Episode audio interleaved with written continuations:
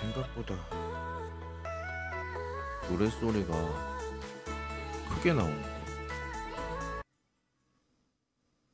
이렇게 하면 또 노랫소리가 안 나오고. 안녕하세요. 이 선생입니다. 네. 오늘도 10시 20분 또 몇 마디를 좀 하려고 예, 몇 마디를 하려고 지금 또 방송을 또 켰습니다. 예. 항상 이, 이 그 라이브 방송을 하면서 하나씩 하나씩 배워가는 게 있는 것 같습니다. 예, 뭘 배워가냐? 음, 너무 이기적이 된다. 이기적이지 말자. 그렇게 되고 있는 것 같아요. 예. 어, 그게 뭐냐면, 그러니까, 이런 거죠. 그, 사람이, 그, 이기적이라는 얘기는 무슨 말이냐. 내가 하고 싶은 말만 하는 거야. 내가 하고 싶은 말을 할 때의 장점은 내가 하고 싶은 말을 하니까 나는 되게 시원해. 그런데 다른 사람들, 그러니까 이걸 듣는 사람들은 도대체 무슨 말을 하는 거야? 그렇게 생각을 한다. 이 말이지. 그래서, 어, 그런 거를. 그럼 어떻게 이걸 해결해야 돼? 그렇게 말하는 사람들도 있기 때문에, 어, 그걸 맞춰서 하자면, 음, 간단해요. 다른 사람들이 듣고 싶은 말을 해주면 되는 거야. 여러 유튜버, 여러 틱토커, 예, 이런 사람들을 잘 보면은 자기가 하고 싶은 말을 하는 사람이 없어. 듣고 싶은 말을 하는 사람들이 인기가 많아요. 보고 싶은 걸 본, 보여주는 사람이 인기가 많아. 하나씩 이해를 해가는 것 같아요. 내가 이걸 하면서 예. 이해를 이해를 해간다. 예. 예.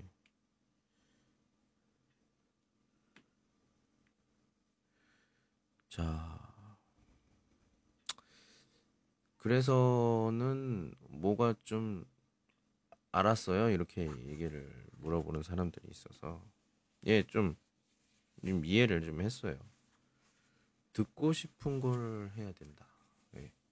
그러면 어떻게 해야 되느냐?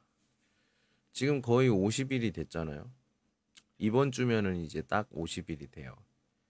어, 지금쯤이면 나머지 또 50가지 화제가 있긴 하지만 이젠 좀 50일 됐으니까 이제 좀 다른 걸로 바꿔보려고 합니다. 나머지 50일을 어떻게 할 거냐? 굉장히 어그로, 어그로라는 말을 되게 제가 싫어했어요. 예. 아니, 내가 내 길을 가면 되지. 근데, 음, 그 내 길을 가는 것도 내가 길을 가는 걸 보는 사람이 있어야지 뭘 따라오든 말든 하는데 아무도 없는데 내가 이렇게 계속 걷고 있으면 누가 나를 관심 있어 하겠어? 그렇죠? 예. 그래서 음 제일 관심 있어 하는 것들 제일 듣고 싶어 하는 것들 이런 것들을 화제로 얘기를 해볼까 합니다. 예. 음, 그럼 어떤 것들을 해볼 거예요?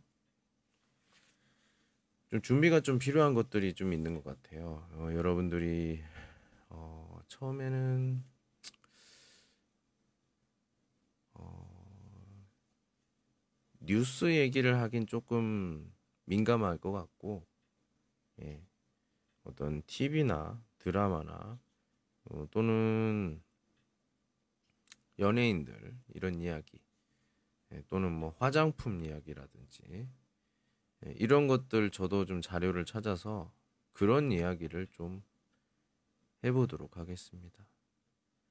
예, 이런 질문보다는 그런 것들이 좀 더 여러분들한테 어, 좀 더 도움이 되거나 아니면 좀 관심이 있어 하는 그런 것들이 되지 않을까 생각이 들어요. 그래서 앞으로 이제 2일 정도 남았습니다. 50일까지. 50일까지는 지금 우리가 하고 있는 이것을 계속 할 거고 이게 마무리가 되면 이제 그 다음부터는 어그로 어그로 50일 예. 그걸 그 주제로 한번 해보도록 하겠습니다. 과연 이 어그로 50일이 어느 정도로 파급력이 있을지 어느 정도로 인기가 있을지 그거는 잘 모르겠어요. 예. 모르겠지만 저는 어, 좀 뭔가 좀 달라질 거라고 생각이 듭니다. 예. 음, 중국어를 좀 해볼까? 이 생각도 좀 하고 있어요. 근데 이게 이 여러분들이 제 중국어를 알아들을 수 있을지 그건 좀 더 제가 체크를 해보고 예, 해야 될 이야기지만 아무래도 예, 이럴 때는 좀 한국어와 어떤 여러 가지를 좀 많이 생각을 해봐야 될 것 같습니다. 예. 예, 뭐 쌉소리 쌉소리를 좀 해봤고요. 예. 어 이제 좀 할 얘기는 음, 올림픽에 대한 이야기 해보도록 하겠습니다. 올림픽, 예, 올림픽, 예, 올림픽에 대한 얘기. 여러분들 얼마나 관심이 있고 얼마나 듣고 싶은지 좀 보도록 하겠습니다. 예, 항상 말씀드리지만 그 시간이 좀 안 맞아서 듣지 못하시는 분들 항상 죄송하게 생각하고 있습니다. 근데 제가 시간이 되는 게 이 시간밖에 안 돼서 주보에 좀 예, 참여를 할 수 없는 분들이 좀 많아서 참 안타깝다 예, 그런 생각이 좀 드는데 어, 저는 예, 이해합니다. 자, 첫 번째 첫 번째 질문. 최초의 올림픽은 언제였습니까? 예. 최초의 올림픽 하면은 우리가 어떤 최초를 얘기를 하는 거죠? 한국의 최초 올림픽은 뭐 하나밖에 없죠. 예. 참가한 것은 제가 런던 올림픽으로 알고 있어요. 런던 올림픽. 48년에 했던 런던 올림픽. 그때로 알고 있고 이 올림픽은 어 아테네? 그리스 아테네에서 이렇게 열렸던 걸로 알고 있어요. 근데 언젠지는 저도 잘 모르겠습니다. 저한테 묻지 마세요. 네. 자, 어, 그 다음 질문. 기억에 남는 올림픽. 예. 무조건 이거는 88년, 예, 1988년 서울 올림픽이죠. 한국에서 처음으로 열린 올림픽인데다가 우리 한국의 어떤 우수성을 어, 여러 나라에 어, 광고 이렇게 알렸던 그리고 이때를 기준으로 우리 한국에서도 이제 광천 광치 광천수 이렇게 얘기해야 되나? 예, 아무튼 옛날에는 우리 한국이 물이 굉장히 좋아서 물을 어떻게 사 먹어? 이렇게 생각을 했는데 지금은 당연하게 생각하죠. 예, 좀 굉장히 깨끗한 물을 마셔야 된다 이런 것들이 있어서 예, 뭐 진짜 깨끗한 물인지는 모르겠지만 아무튼 사서 마시고 있습니다. 예. 그렇게 된 게 1988년 서울 올림픽 이후죠. 저는 서울 올림픽의 그 성화, 성화가 그, 그 뭐야, 성화대에 이렇게 불이 붙을 때를 잊지 못해요. 어, 거기에 그, 그 전에 비둘기들이 이렇게 평화의 상징으로 이렇게 날랐습니다. 날랐는데 얘네들이 추워서 그런지 거기 그 성화 있는 곳에 거기 앉아 있었어요. 근데 우리가 성화에 불을 붙여야 올림픽이 시작이 되잖아요. 그래서 불을 붙였는데 거기에 앉아 있던 비둘기들이 비둘기들이 그냥 타 죽는 그런 장면이 전 세계에 생중계가 됐습니다. 그래서 동물협회나 이런 곳에서 막 굉장히 예, 말이 많고 그래서 어떤 옛날에는 이런 비둘기를 날리는 이런 그 순서가 식순에 이렇게 있었는데 지금은 이걸 없앴죠. 예, 없앴어요. 뭐, 뭐 여러 가지 이유가 있겠지만 그 이유 중에 하나가 바로 이 올림픽 때 이것이 조금 문제가 좀 됐던 것 같습니다. 예. 아무튼 저는 이런 그 1988년 서울 올림픽이 굉장히 그 기억에 남고 어, TV로 중계를 봤던 걸로 기억을 해요. 그리고 제가 잘 기억은 안 나지만 집에서 이렇게 숨어 있었던 것 같아요. 무슨 일이 있었는지 모르겠지만 예. 한국 같은 경우에 옛날에는 어 이게 저녁이 되면 불을 꺼야 됐어요. 그래서 막 공무원들이 바깥에 다니면서 불 꺼요, 불 꺼요 이렇게 이런 적이 있었거든요. 그때가 갑자기 생각나네. 예. 음, 그리고 올림픽 하면 또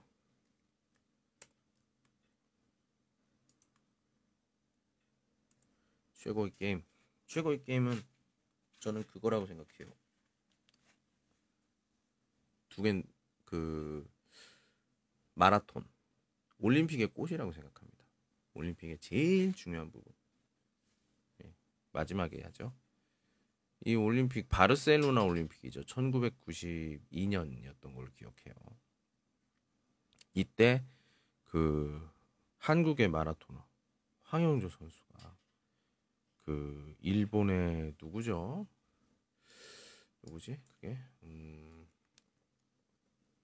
음,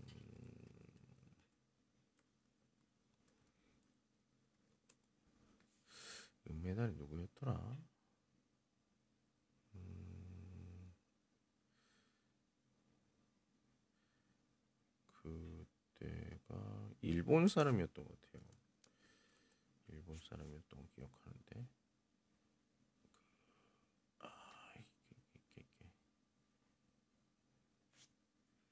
생각이 그안 나오네 기억에. 아무튼 그 일본 선수를 그 몬주이게 원덕이었던 것 같아요. 예. 몬주이 건덕 거기에서 역전을 했죠. 역전을 하면서 우리가 옛날에 일본의 국적으로 뛰었던 그 한국인, 예. 한국인을 그 이어서 그때가 36년이었던 걸로 기억해요. 와, 그러면 거의 한 50 몇 년에 상으로 했던 그 금메달을 따게 됐죠. 예. 자,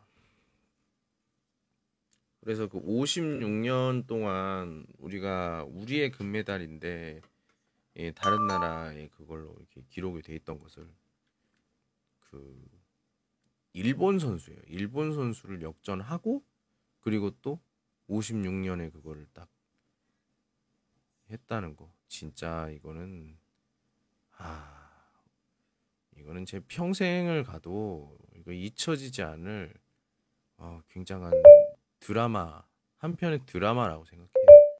예, 한 편의 드라마. 꼭 다시 한번 보고 싶은 경기가 뭐야? 그러면 저는 그거라고 생각해요. 마라톤. 네.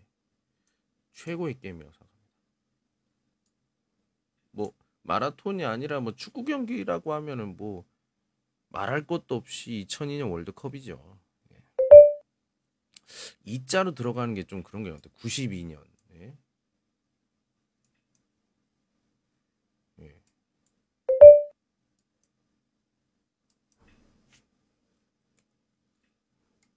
자.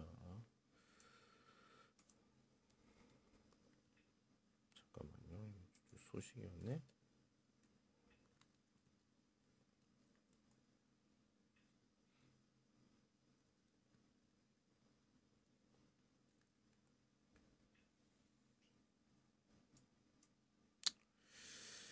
자, 다음에 스포츠에 대한 질문. 어떤 스포츠를 좋아하세요? 이런 질문입니다. 저는 옛날에는 축구를 굉장히 좋아했어요. 그래서 어, 국가대표 축구 경기나 아니면 좋아하는 선수가 있는 경기는 빠짐없이 어, 가고 가서 보거나 뭐 그랬는데 그렇지만 그 신장에 저는 지금 중국에 있는 상태여서 그걸 또 따로 그렇게 막 찾아서 보거나 하기 좀 그런 것 같아요. 거기에다가 이런 그런 그 올림픽에 이런 거 있잖아요. 그러니까 예를 들면 그 드라마 그러니까 스포츠에는 뭔가 좀 스토리나 드라마나 뭐 이런 게 있어야 되는데 요즘엔 축구 이런 경기나 이런 걸 보면은 그런 에, 뭐랄까요? 그런 게 없어. 열정 피가 끓어오는 예. 피가 끓어오는 그런 게 있어야 되는데 그런 게 없어요. 그냥 어 그냥 하면 되지 뭐 이런 거. 예. 아 내가 좀 잘하니까 뽑혔고 어, 내 이기면 되지. 나는 국가를 대표로 해서 여기에 나왔고 난 여기 반드시 이겨야 하고 뭐 이런 책임감과 의무 뭐 이런 이런 것들이 좀 있어야 좀 그런 것들이 행동으로 나오고 그런 행동으로 나와야 좀 더 사람들이 더 열광하고 감동하고 그런 건데 그냥 지면 진 거지 이기면 이긴 거지 그런 마인드로 팽배해졌다고 제 생각이 들어요. 그러니까 그냥 프로 의식만 있는 거지. 국가대표와 프로 선수는 많이 다르다고 생각해요. 국가대표잖아요, 대표. 그냥 나라에서 잘하는 사람이 아니라 나라의 얼굴이야, 한 명 한 명이. 근데 그런 경기를 하는 태도나 이런 것들을 봤을 때 옛날만큼 그런 열정이 보이지 않아요. 그렇다 보니까 저 같은 경우도 이렇게 생각을 하는 거죠. 도대체가 그런 옛날에 그런 열정이 다 어디 간 거냐. 예. 열정이 없으니까 음, 감동이 없어요. 이게 뭐 역전을 해서 이기든 뭘 하든 감동이 없어. 감동이 없으니까 재미가 없고 재미가 없으니까 찾아보질 않아. 한일전도 얼마 전에 했어요. 한일전을 얼마 전에 했는데 졌어. 3대 0인가 졌어. 그러면 막 굉장히 분하고 짜증나고 막 화가 나야 되는데 그런 그 축구 대표팀의 어떤 행동? 최근에 했던 한일전. 네.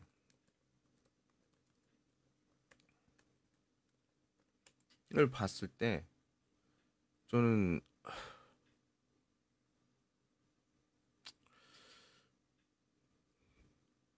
별로라고 생각해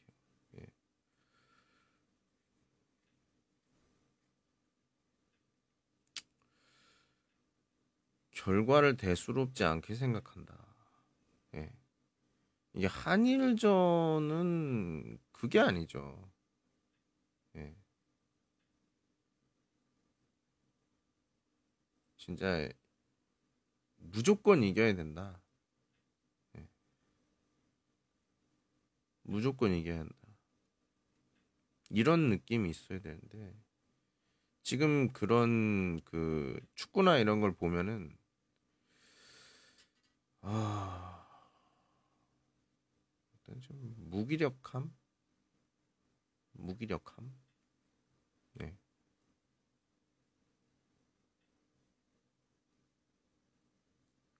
참 저는 그럼 약간 실력이나 이런 것들이 좀 떨어지더라도 그런 게 있어야 되는데 음 그런 게 없으니까 아쉽다는 생각밖에 안 듭니다. 제가 나중에 한국으로 다시 돌아갔을 때 이런 모습이 아니었으면 좋겠어요. 저는 이렇게 좀 위안을 삼습니다. 제가 한국에 없기 때문에 이런 축구 선수들이나 이런 그 정신적인 태도가 이렇다. 내가 돌아가면 달라질 거다. 네.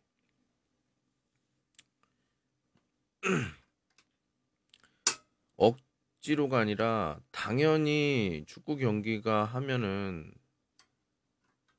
서울이든 어디든 경기가 있는 곳이든 어디든지 갔었던 사람으로서 예, 중요하다고 생각해요. 예, 그런 특히나 이런 한일전 같은 굉장히 큰 이벤트 같은 경우는 절대로 포기할 수 없고 그냥 거기서 지면 죽는다는 그런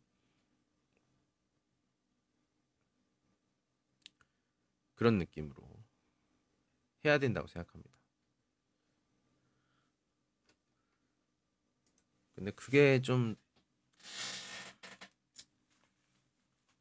다른 어떤 기자들이 무기력하다라는 말을 들을 정도면 굉장히 어, 뭔가 좀 잘못됐다는 걸 알 수가 있는 거죠.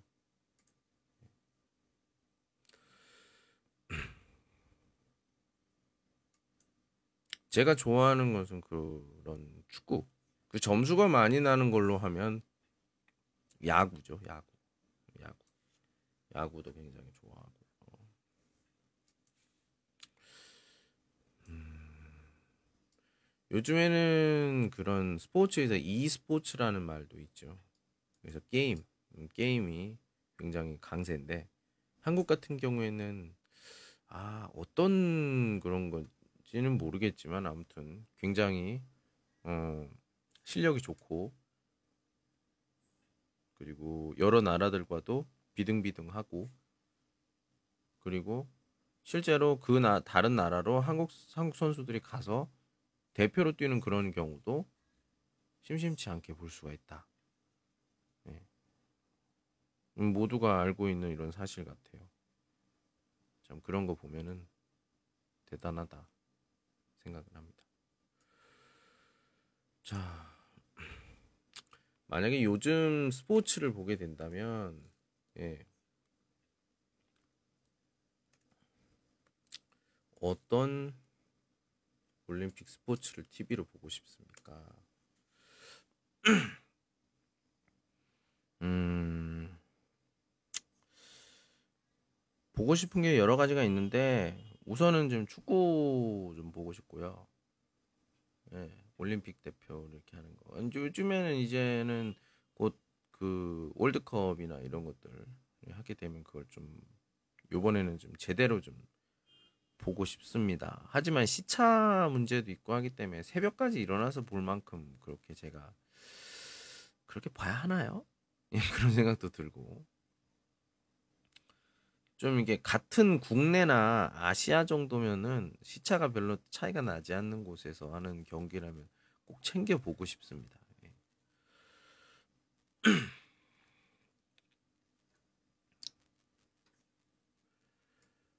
음, 그렇습니다. 어, 이게 재밌는 질문이 하나 있어요. 올림픽에 대한 거.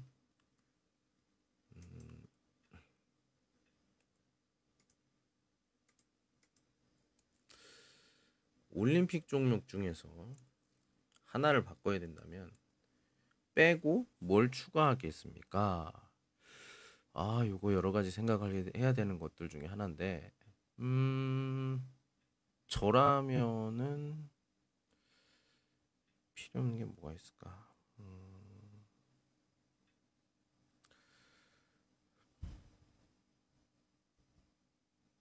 여름 올림픽에서 찾아보도록. 여름에 필요 없는 거. 음,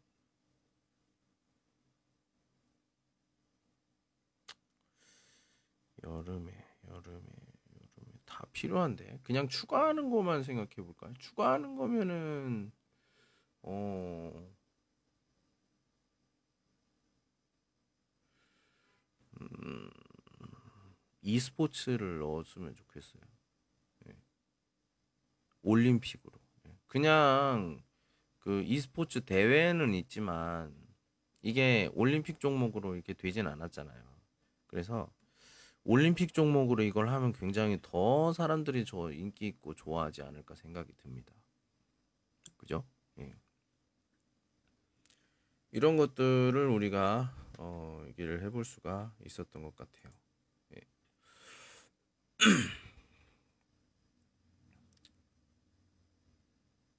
자, 다음 보도록 하겠습니다. 어, 이번에는 어, 질문이 좀 많지 않은데 몸에 대한 신체에 대한 이야기를 좀 해보도록 하겠습니다. 신체.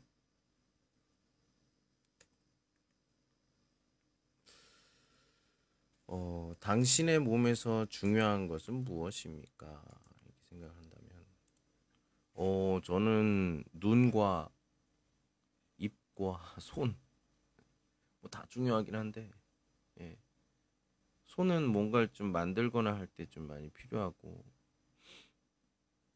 입은 좀 말을 하고 소통을 해야 되니까, 그리고 눈은 좀 봐야 되니까, 뭐 그런 것들, 예. 그런 것들이 몸에 좀 중요, 중요, 특히나 더 중요하다고 생각해요.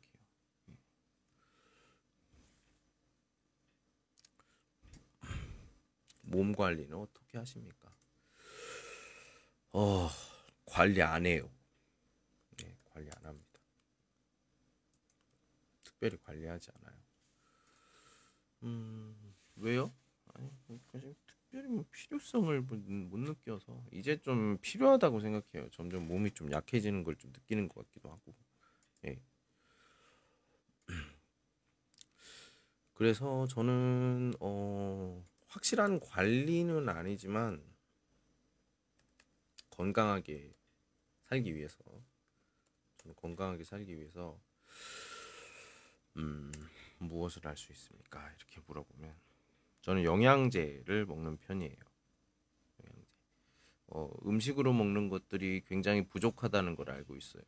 예, 뭐 좀 패스트푸드나 이런 음식이기 때문에 제 생각에는 그렇게 아니라고 생각해요. 그렇기 때문에 좀 더 건강하게 살기 위해서 영양제를 먹는 편입니다. 근데 그 영양제가 좀 괜찮은지는 잘 모르겠지만 아무튼 뭐 도움이 되겠죠. 먹는데 뭐 도움이 안 되겠습니까?